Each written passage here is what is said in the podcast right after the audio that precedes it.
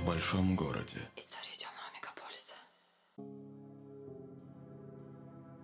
Сыщик Вадим Головин вновь появился из ниоткуда, чтобы рассказать тебе кое-что интересное. В этом выпуске прозвучит эротическая мелодрама. Вас ждет история о том, как я спасал человека из секты и впервые попробовал тантрический секс. Теперь у меня синяки, вывих голеностопа и психотравма.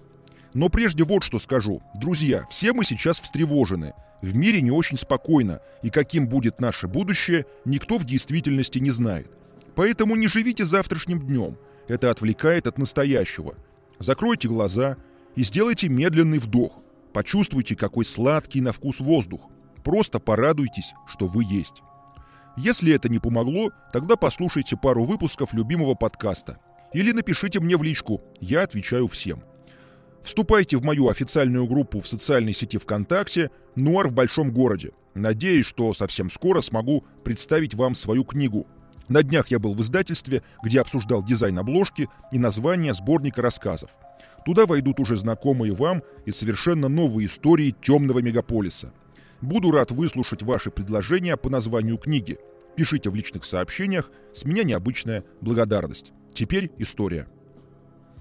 Клиентка попросила меня помочь вытащить дочь из секты. Это, конечно, громко сказано, но заказчица так решила.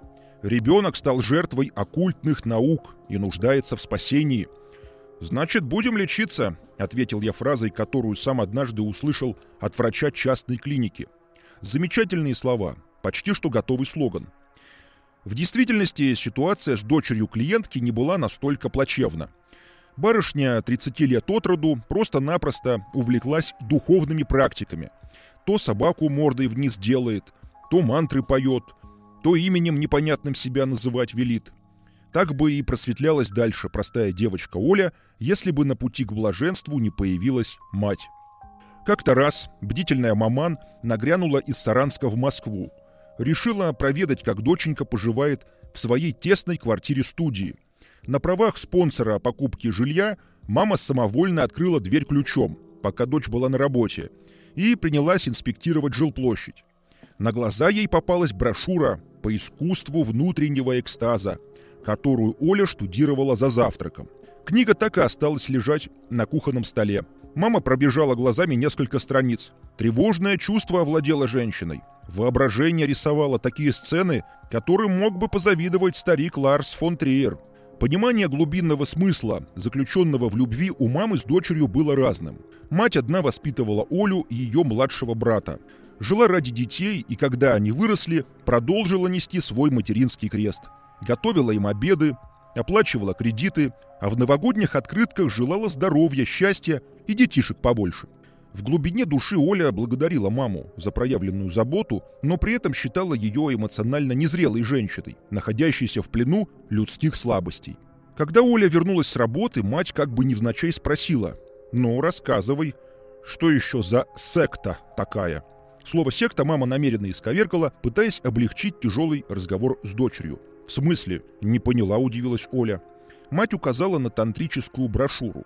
«Лучше начни с другой», — улыбнулась дочь. Эту ты не поймешь.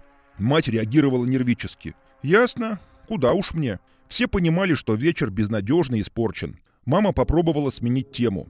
Я вот котлеток тебе нажарила. Положи себе пока теплые. Мама, я же мясо не ем. Забыла?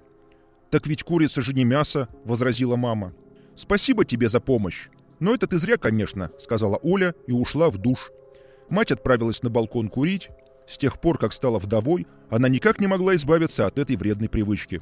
Я не был свидетелем того самого разговора, но легко мог представить себе ситуацию со слов клиентки.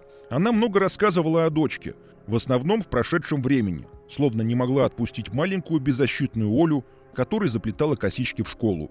Не в первый раз сталкиваюсь в работе с тем, что некоторые родители морально не способны принять повзрослевшего ребенка, особенно если отпрыск отличается от отца и матери, и чего доброго в лучшую сторону. Добился большего, не повторил ошибок. Такой человек становится белой вороной, изгоем в своей семье.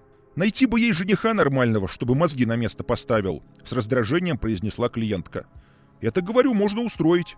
Заказчица оживилась. Что, правда? Это было бы замечательно. Ведь она же никого слушать не хочет. Тут мужчина нужен со стержнем, понимаете?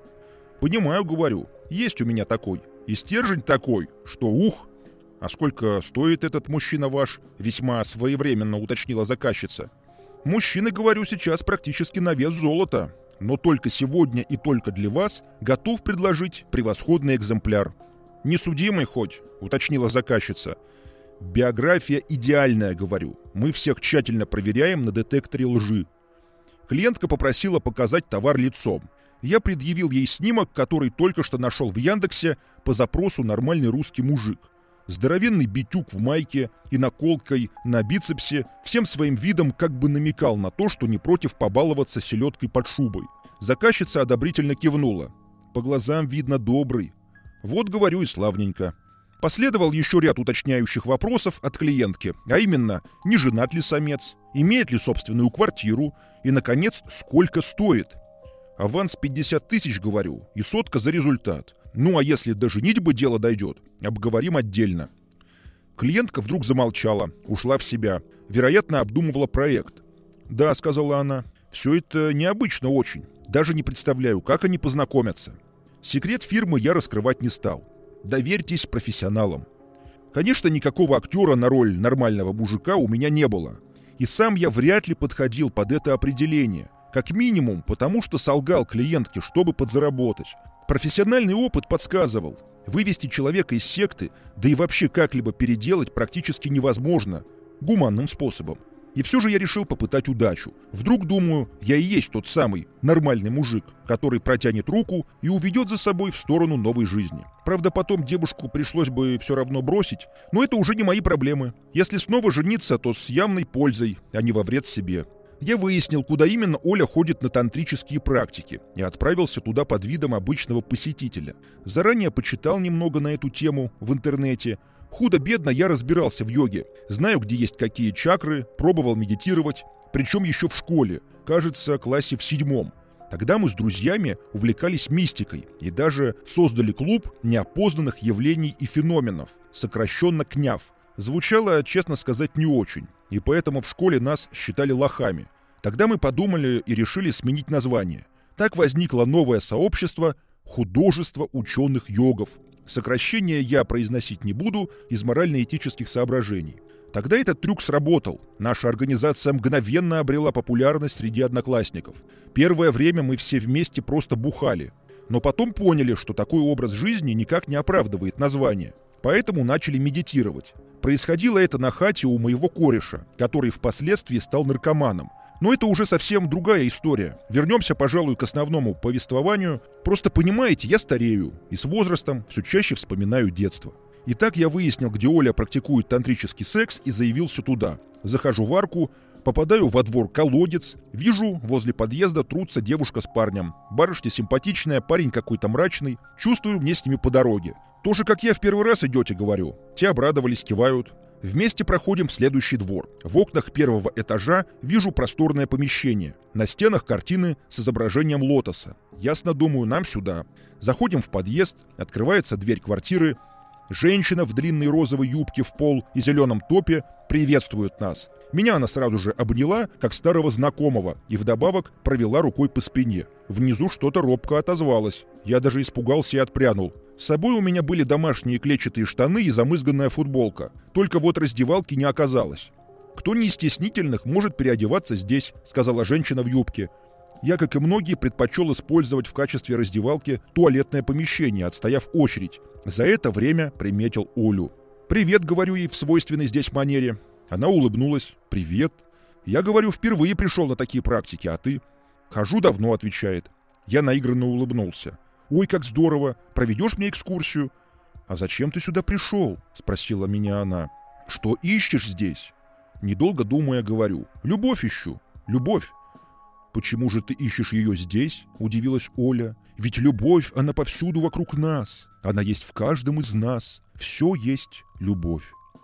Умом, говорю, вроде бы понимаю, а чего-то вот все равно не хватает. Огрубела душа моя. Может, здесь смогу раскрыть чакры, прочистить каналы энергетические. «Мне нравится ход твоих мыслей», — сказала Оля, и пристально так на меня посмотрела. В принципе, Оля была ничего, высокая, стройная, наверное, чуть постарше меня, годика на два. Все это большого значения не имело, ведь она меня не цепляла. Заходим в просторный, густо окуренный благовониями зал. Рассаживаемся по кругу. Я пытаюсь принять позу лотоса, которую не делал уже очень давно. Ноги не гнутся, больно тянет в паху. Вида не подаю, как в детстве, когда во время игры в футбол мне зарядили мечом по яйцам на глазах у всей школы. В центр круга выходит мужчина в желтой одежде, худой и забавный. С ним женщина в красном платье на лямочках. Оба босые, Представились по-простому Лешей и Леной. В кафе или супермаркете их можно легко принять за обычную супружескую пару. Он какой-нибудь коммерческий директор, она менеджер по продажам кухонь. Но тут они были словно король с королевой. Взирали на нас свысока, как настоящие гуру, постигшие тайны неземного блаженства. «Вижу новые лица», — подметил Желтый. «Давайте по очереди каждый из вас расскажет, зачем он здесь». Когда дошла очередь до меня, я снова прогнал нечто высокопарное про любовь. Получилось правдоподобно, а может быть и не врал. Далее нужно было дотронуться до соседа, чтобы передать слово и частичку своей энергии. Даю свою руку Оле. «Привет всем, кто меня не знает», — сказала девушка. «Я пришла сюда поделиться своей любовью с теми, кому она действительно нужна. Замечательно, думаю, есть за что зацепиться». На первом сеансе тантры мы играли в ручеек. Желтый выстроил нас в две шеренги лицом друг к другу. Образовался тесный коридор из людей.